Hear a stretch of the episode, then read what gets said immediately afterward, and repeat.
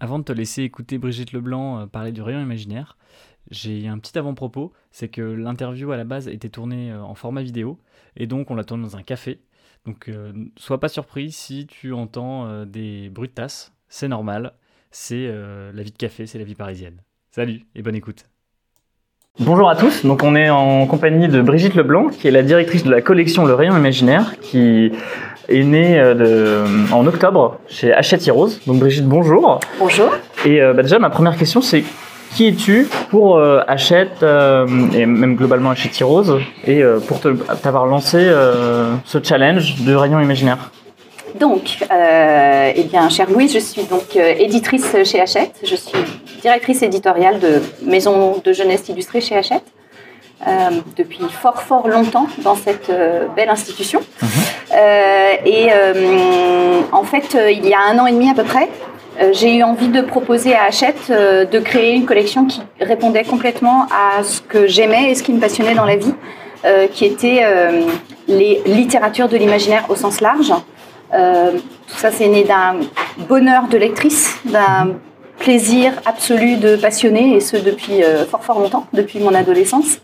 Euh, et j'avais envie de proposer à Hachette euh, de faire naître une collection qui n'existait pas encore en fait dans cette maison, euh, qui était de faire découvrir des voix de l'imaginaire.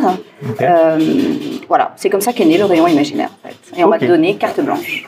Et donc toi, tu te considères comme une fan de, du monde de l'imaginaire, euh, mais en même temps, tu travailles chez Hachette Jeunesse, c'est ça Ouais. Donc c'est en tant que fan, tu t'es dit, euh, je vais lancer ça. Et est-ce que, enfin, quelles sont tes références toi en tant que fan euh, de science-fiction. C'est plus la fantasy, la science-fiction Où est-ce que tu te situes sur le, le scope de l'imaginaire Alors c'est très intéressant comme question parce que je prétends pas du tout être une spécialiste, par exemple. Mhm. D'abord, je suis une amoureuse de littérature tout court.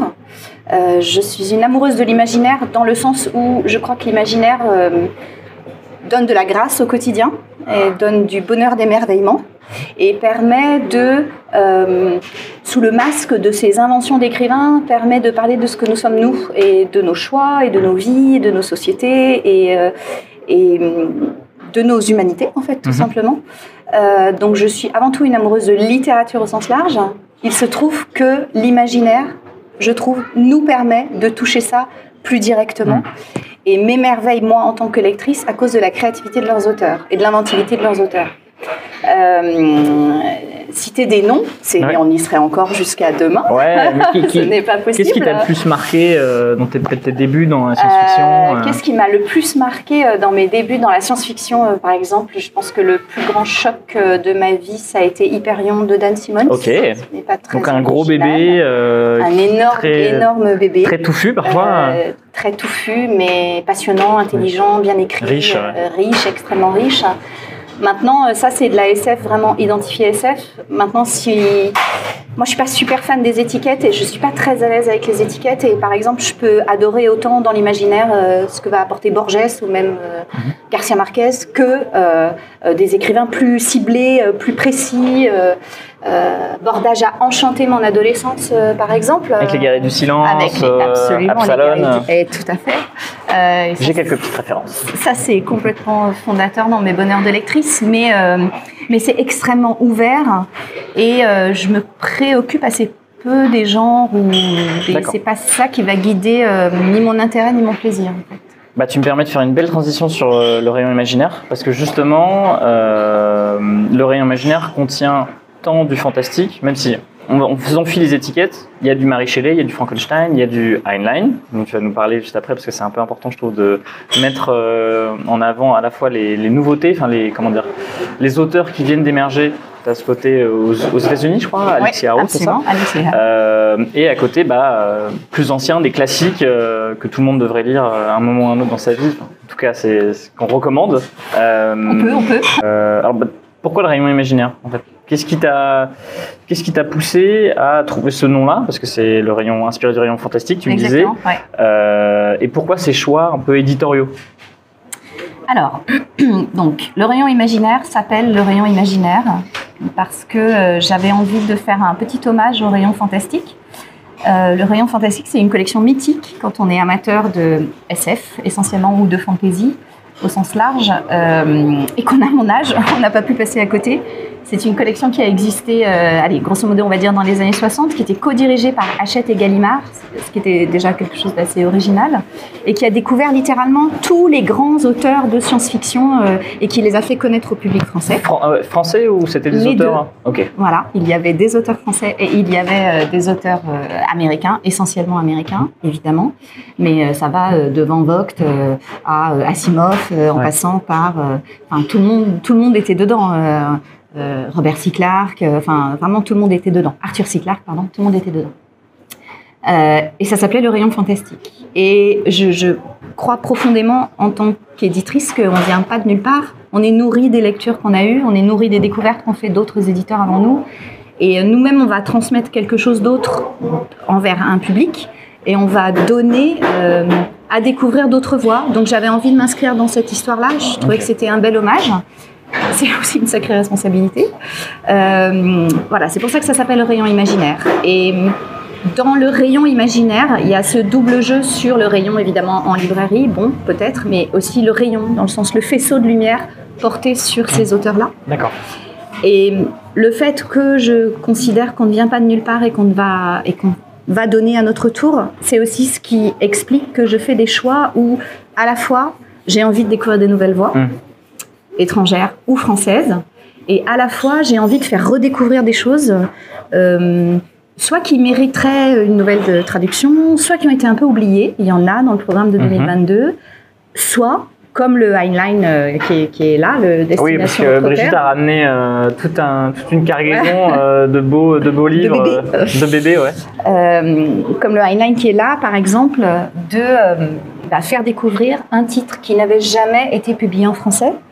Euh, alors que est très connu en France et Ouais. très. Et, et pourquoi il n'a jamais été publié en France, tu sais? Alors euh, pourquoi? Je n'étais pas dans la tête des éditeurs de l'époque, mais ce, ce titre, hein, euh, donc que nous on a appelé Destination Outre-Terre, qui est traduit par Patrick Imbert.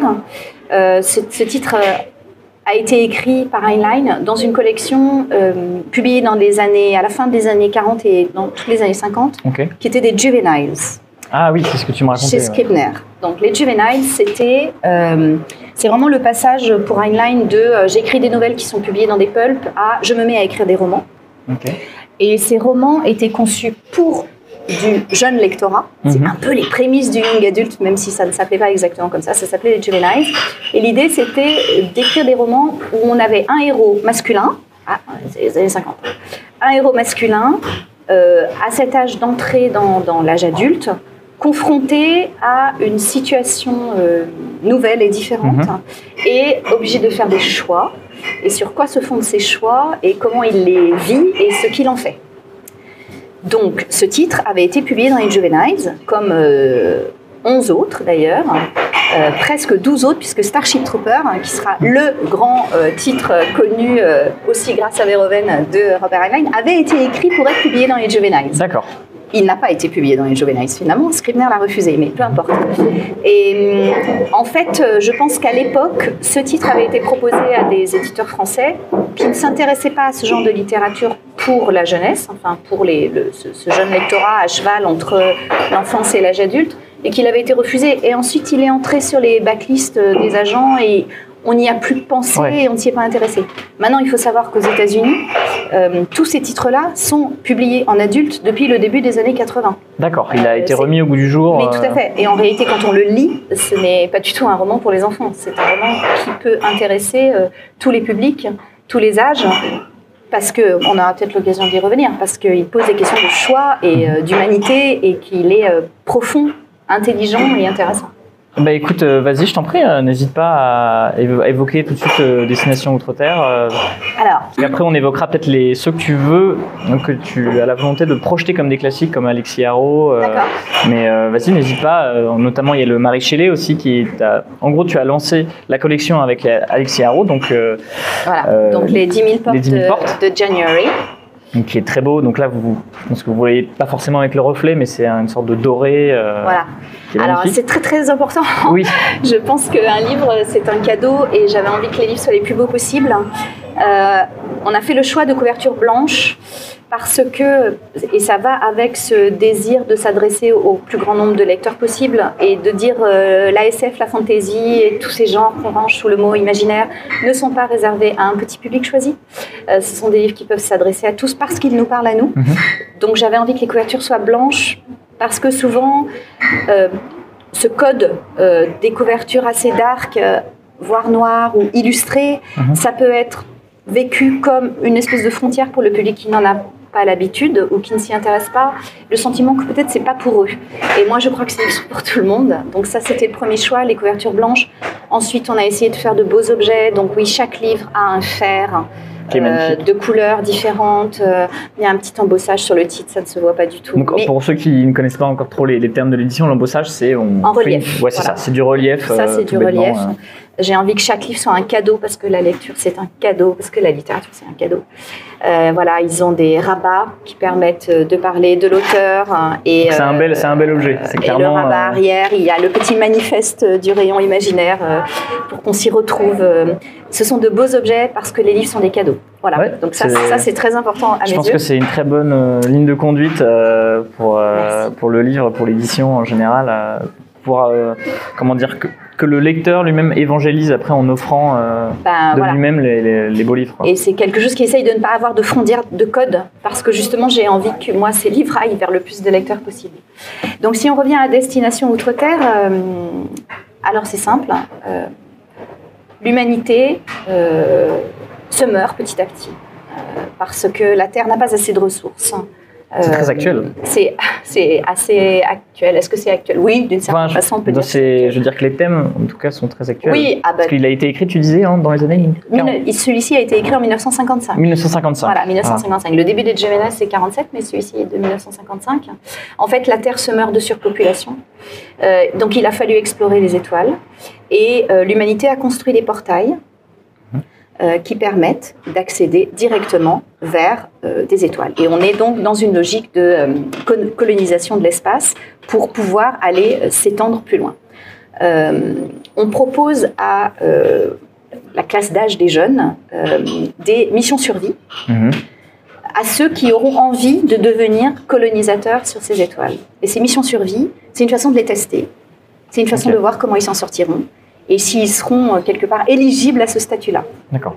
Donc, une classe d'âge de euh, volontaires euh, qui s'échelonne grosso modo entre 16 et 25 ans, chaque année est envoyée par le biais de ce portail sur une, une, étoile, une planète. ils ne la connaissent pas, ils ne savent pas où elle se trouve, ils ne connaissent pas ses conditions climatiques, ils ne connaissent pas ni sa faune ni sa flore, ni quoi que hmm. ce soit. Euh, c'est à l'aveugle. Donc ces jeunes doivent se préparer. Qu'est-ce qu'on emporte? Est-ce qu'on emporte des vêtements chauds? Est-ce qu'on emporte des vêtements froids? Est-ce qu'on emporte de quoi se nourrir? Est-ce qu'on emporte des armes? Est-ce qu'on aura besoin d'armes? Est-ce qu'on emporte euh, de quoi se défendre De quoi attaquer? À quoi est-ce qu'on doit penser pour survivre sur cette planète dont on ne sait rien? Donc c'est la première euh, des, grands choix qu'on peut faire en se posant des questions. Et notre héros est donc envoyé, euh, et chacun part individuellement, tout seul, envoyé dans l'espace. Il arrive sur cette planète, et la seule consigne qu'on leur a donnée, c'est attention au stobord. Oh, stobord Stobord. Stobord, d'accord. Mais personne ne sait ce sont les stobords. Et en théorie, on est allé chercher au bout de trois jours. Mais en pratique, le portail se referme et il ne se réouvre plus. Donc il va falloir survivre sur cette planète. Il va falloir euh, trouver à manger. euh. et ensuite retrouver les autres parce qu'on a été expédié tout seul. Est-ce que le fait de croiser les autres va mener à des combats, des affrontements? Est-ce qu'au mhm. contraire, on va choisir de s'allier? Est-ce qu'on va se faire confiance?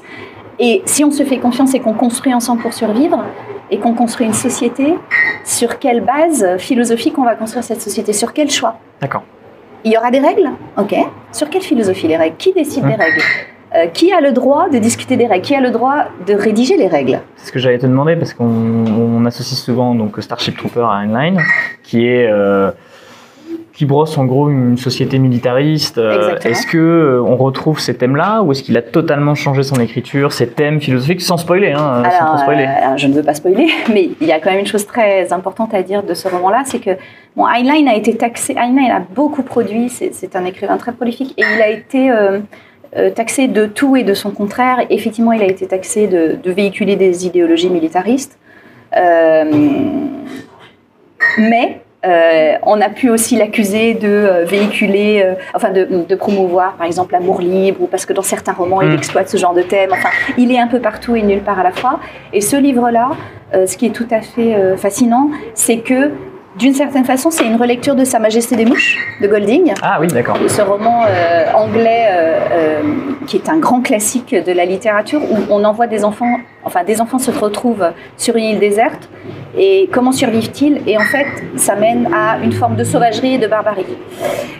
Et en vérité, ce qui se passe chez Heinlein, c'est que c'est une réécriture de Sa Majesté des Mouches. Moi, c'est mhm. ma lecture de ce roman. Mais c'est le contraire. En fait, euh, ces jeunes adultes vont faire le choix de se parler, se faire confiance. Et c'est un roman profondément humaniste sur comment construit-on des règles pour vivre ensemble, comment peut-on vivre ensemble, quelle place ont les hommes et les femmes? Par exemple, c'est pas du tout euh, un roman euh, misogyne. les femmes euh, dans ce roman sont de vraies figures puissantes et fortes. elles, défendent les, elles défendent les constructions de villages, elles, elles, se battent contre les prédateurs quand il y en a. elles ne sont pas réduites du tout à un rôle, j'allais dire, classique dans les années 50. Ouais, ça, de je m'occupe de la nourriture et toi, le foyer, va, tuer le mammouth. pas du tout. Ça. Euh, donc c'est un roman profondément humaniste sur ce thème de la survie et surtout sur ce thème de qu'est-ce qui fait société, nous, les uns avec les autres, et ce qu'on choisit euh, entre nous, de décider comme étant la bonne règle. Et ça, je crois que c'est un sujet assez actuel. Oui, très bien. Et alors, Alix Yarrow alors, Alix Yarrow. Parce que Alix Yarrow, c'est euh, ce que tu espères deviendra un classique. ah ben, j'en suis assez persuadée même. alors, Alix Yarrow, c'est une jeune autrice américaine, elle a à peine 30 ans, mhm. euh, fabuleusement douée, euh, que j'avais découvert euh, par hasard en lisant une première nouvelle qu'elle a écrite en anglais. grâce à un ami américain. Et quand j'ai lancé le rayon imaginaire, le premier nom auquel j'ai pensé, c'était elle. Mhm. Je me suis dit, si cette femme a écrit des romans, cette femme doit être dans le rayon imaginaire, je suis certaine qu'elle a des choses à dire. Son premier roman, donc Les 10 000 portes de January, c'est un roman de fantasy, on pourrait considérer d'une facture assez classique dans le sens où c'est de la littérature de portail. Ok. Ça se passe à la fin du 19e siècle. Une petite fille, un jour, dans un champ, trouve une porte. Et cette porte ouvre sur d'autres mondes. Et à travers ces autres mondes, on va euh, découvrir toute une façon de euh, raconter, euh, comment dirais-je, la création, l'écriture, l'invention, car toutes ces portes ouvrent sur des histoires. D'accord. Et ces histoires nous constituent. Des histoires ou des mondes? Des mondes et des histoires. D'accord. Car dans ces mondes, certains de ces mondes sont gouvernés par l'écrit.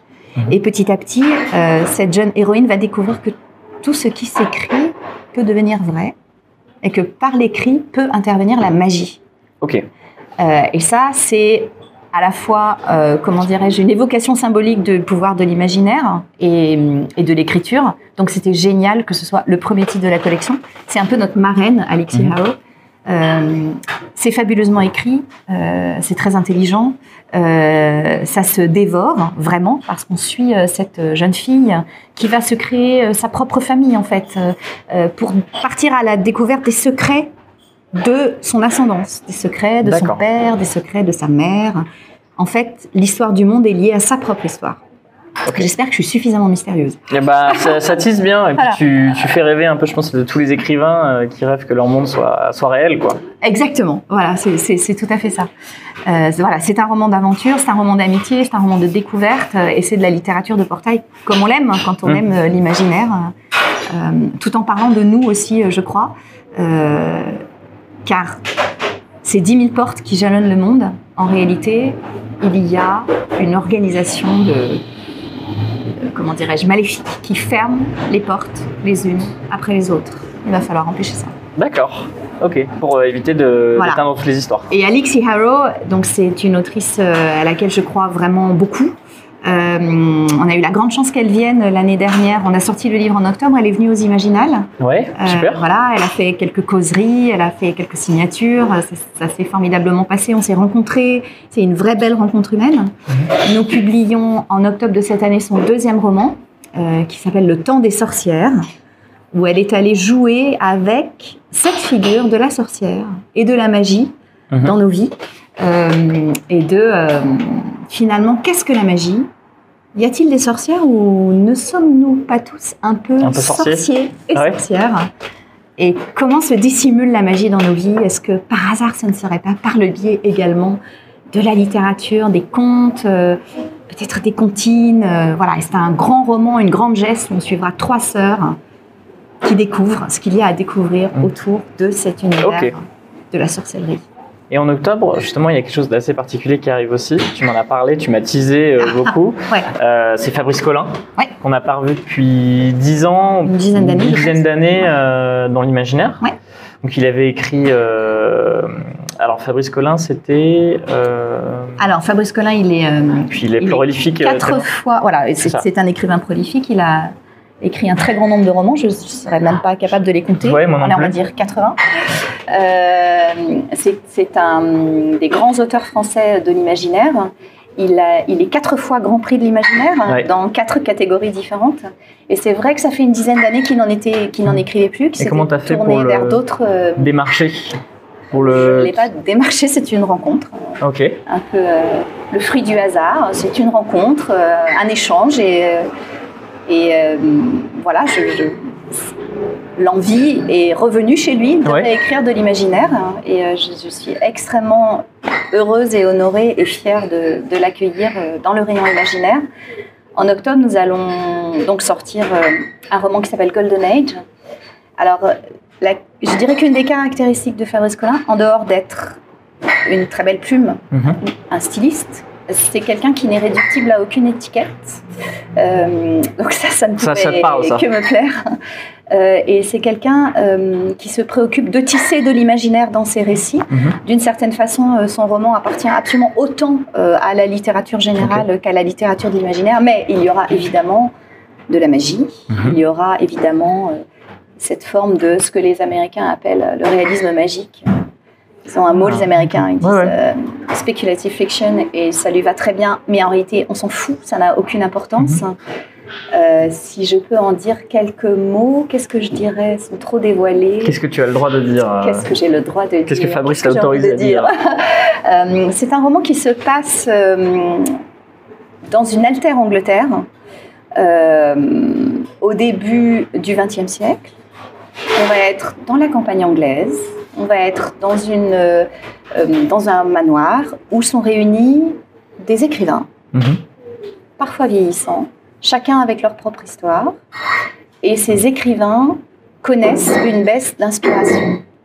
D'accord. Pourquoi? Parce que la guerre menace. Et si la guerre menace, les faits et tous le- les personnages du haut peuple et du petit peuple commencent à déserter ce monde. Et peut-être que c'est la source de leur inspiration. Et qu'est-ce qui se passe? Donc c'est un roman qui sera tissé de tout cet imaginaire et de toute cette magie et de l'envie aussi de parler d'inspiration, de création et aussi de relations humaines parce qu'on va voir se dessiner toutes sortes de choses à travers euh, ces individus qui interagissent.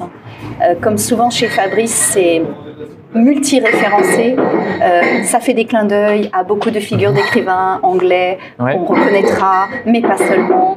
Il y aura aussi des enfants et on verra les choses aussi à travers leur regard. Euh, voilà. Donc ce sera la magie qui crée les auteurs plutôt que l'inverse. Ah, je ne pourrais- on ne peut pas résumer ça aussi Bah. clairement, pas du tout. Mais on peut dire que les auteurs puisent peut-être quelque chose dans un terreau euh, qui est si riche et qui pourrait être si fragile s'il est menacé par la guerre. Ok.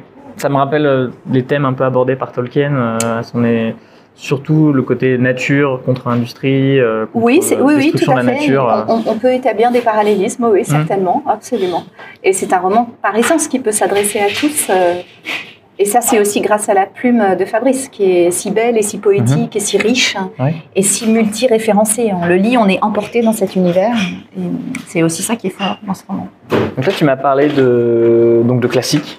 Donc les classiques, euh, ça va être Robert Heinlein, euh, Marie Mhm. Shelley, Ouais. et euh, de nouveaux euh, auteurs anglo-saxons, Ouais. qui sont Alexis Haro, qui est, donc tu dis, elle a 30 ans. Elle a 30 ans. C'est son deuxième, son, troisième, ça, c'est c'était son premier roman. Ok. Je publie le deuxième et euh, l'année prochaine, nous publierons le troisième. Et là, il y a Fabrice Voilà. Collin qui euh, arrive, mais est-ce que les jeunes auteurs français ont leur place Est-ce que, tu, est-ce que le rayon imaginaire va euh, s'ouvrir euh, aux nouvelles sûr. plumes Absolument.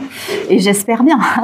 Euh, le- ah bah, tout éditeur a envie de découvrir euh, Mhm. des talents et a envie de faire émerger des Ouais. talents. Donc, en 2022, je, je- je ne publie que six titres.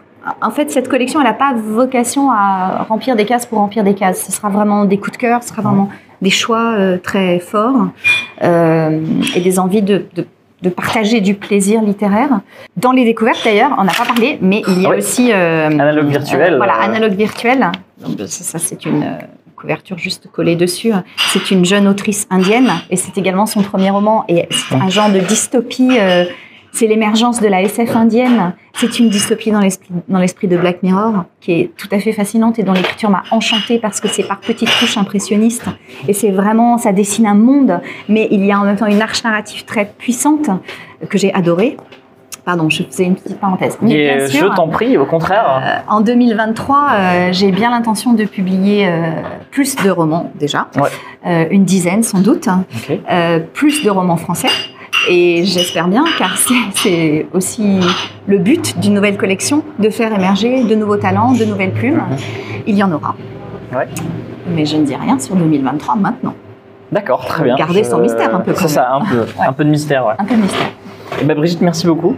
C'était un plaisir euh, de pouvoir beaucoup. échanger sur ta collection et voir ta passion euh, sur euh, ces nouveaux, ces nouveaux et anciens euh, auteurs et autrices euh, qui ont l'air de, de proposer en fait des thèmes très importants et même très actuels, Oui. même si c'était il y a 50 ans, 100 ans. Oui. donc merci beaucoup à toi. Mais avec plaisir, je crois vraiment que ces littératures nous parlent à nous tous, en fait. Et c'est Mm. ça qui m'intéresse de transmettre. Quant à vous, bah, foncez euh, en librairie voir les livres parce que je pense qu'ils sont. Oui. On leur rend pas encore assez honneur sur la vidéo. Faut Vraiment le touchez-les, euh, ouvrez les, ouvrez les rabats. le- euh, le- Voilà. Vous voyez les- ce côté brillant euh, du fer, ce relief magnifique. Et puis, bah, écoutez, Merci, n'oubliez pas de liker, commenter et abonnez-vous pour, pour que la chaîne puisse, qu'on puisse évangéliser l'imaginaire à tous et à toutes. Exactement. À plus tard. C'est le but. Merci beaucoup.